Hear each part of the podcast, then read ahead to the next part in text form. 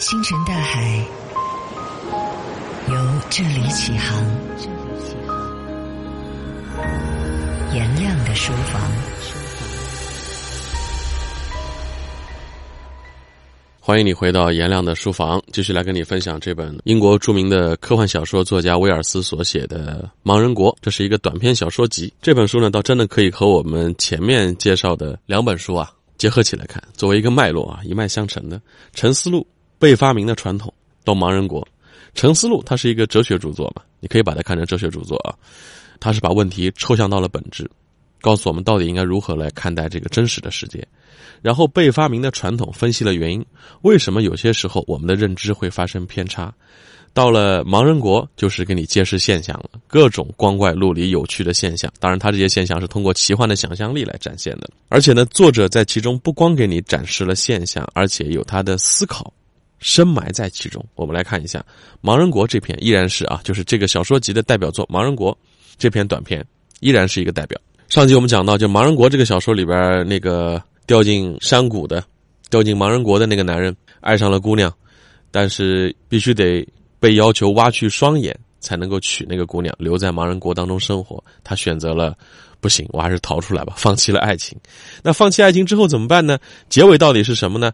可能很多人会想，哎，他应该去集结现实世界的力量，去改变这个落后的环境啊，或者说至少把那姑娘救出来吧，拯救自己的爱情啊。但是没有。小说的结尾呢，就是这个男的，他就躺在山谷外的土地上，静静的看着天空，微笑着，似乎逃离了他曾经想在那里为王的盲人谷，就已经很满足了。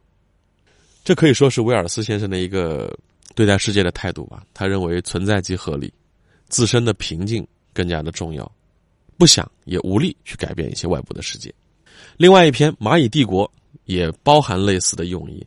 这故事讲的是一个英国的上校，他接到一个命令，要去巴西，说巴西那儿出现了一种对人类造成了危害的巨型蚂蚁。你作为这个部队嘛，军官，你要去把这个蚂蚁消除掉，很像一科幻片的开头啊。但是这个上校到了巴西以后，却发现啊，这个蚂蚁家族的规模、智能化、组织化、管理之精密，已经完全不可能和他对抗了。最后，这个上校就放弃了任务。小说借上校之口就问了一句话：说到底谁才是地球的主人？人类用几千年的时间从野蛮人变成了文明阶段，我们觉得我们是地球的主人。但是有什么力量能够阻止蚂蚁在进化呢？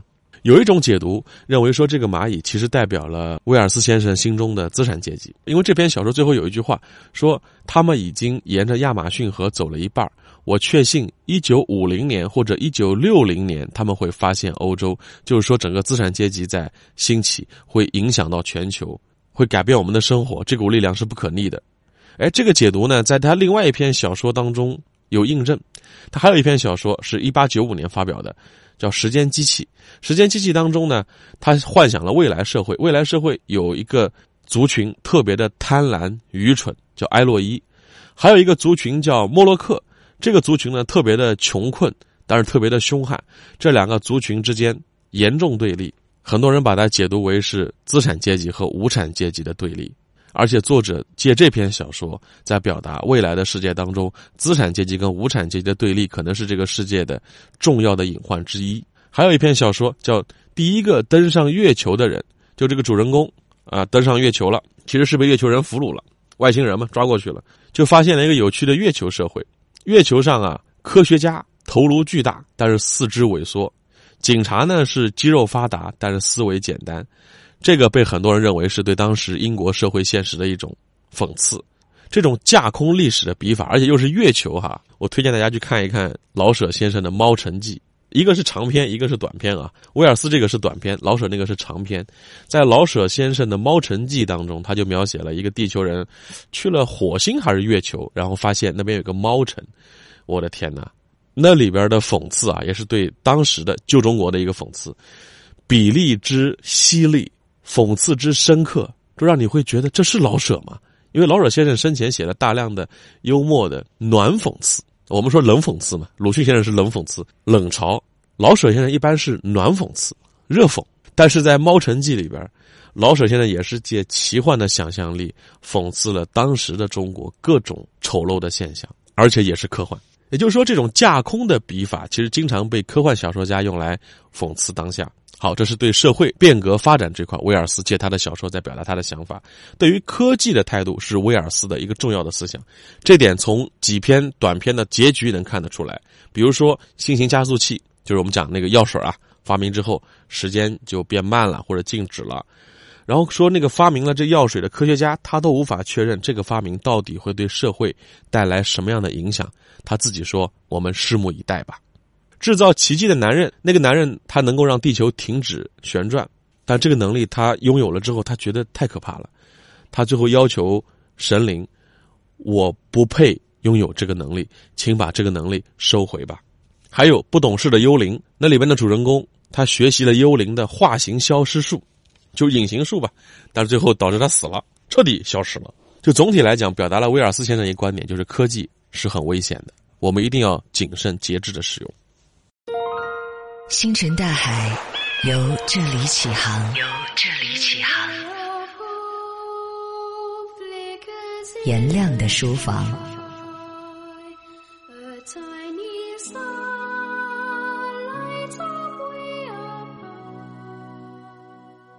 在威尔斯的这个思想世界当中呢，资本主义很危险，科技很危险。那我们普通人应该去追求什么呢？在《墙中之门》这篇小说当中，威尔斯给出了一个答案吧。小说呢，借主角华莱士的回忆，讲了一道门。这个门呢，会时不时的出现在华莱士的人生旅途当中，是个绿色的门。你推开这道门，你会发现这个门里边啊，是一个美妙的世界，天空湛蓝，水草丰茂。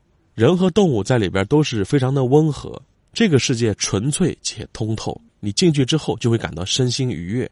但是华莱士呢，他几次走到门口的时候，都因为他不肯停下现实世界的匆忙，追逐名利啊，眼前的苟且啊，导致他几次都和这个神秘的绿色的门擦肩而过，他就没有走进去。最后。他终于大彻大悟了，他觉得，哎呀，这些庸俗的、繁华的、喧闹的东西一点意思都没有。他想寻求心灵的慰藉的时候，他又看到那个绿色的门了。这次呢，他选择了走进去，但这次很荒诞的是，他看错了，那个门其实是一工地的绿色的大门。他走过去之后，一脚踏空，摔死了。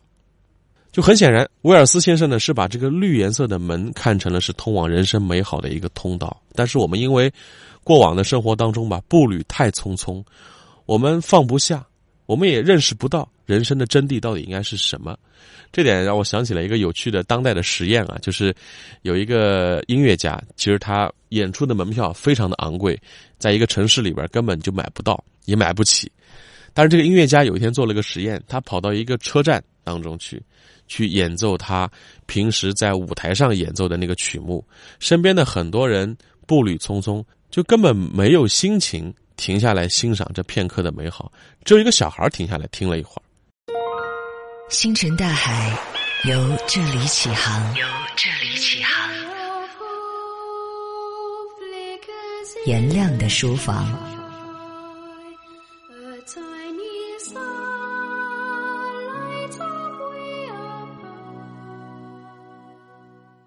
好了，这就是威尔斯的小说。虽然很短啊，但是传递出来的思想，他对于未来的社会，包括科技，都有很多的想法。尤其对于科技的想法，对于我们当下，其实还是很有警示的作用的。科技越发达，生活越美好吗？我们可以说，科技让我们的生活变得越来越方便了，但是一定就越来越美好了吗？我觉得不一定啊。人类社会当中，一直是两条腿在不停的往前迈进，一条腿叫科技，一条腿叫人文。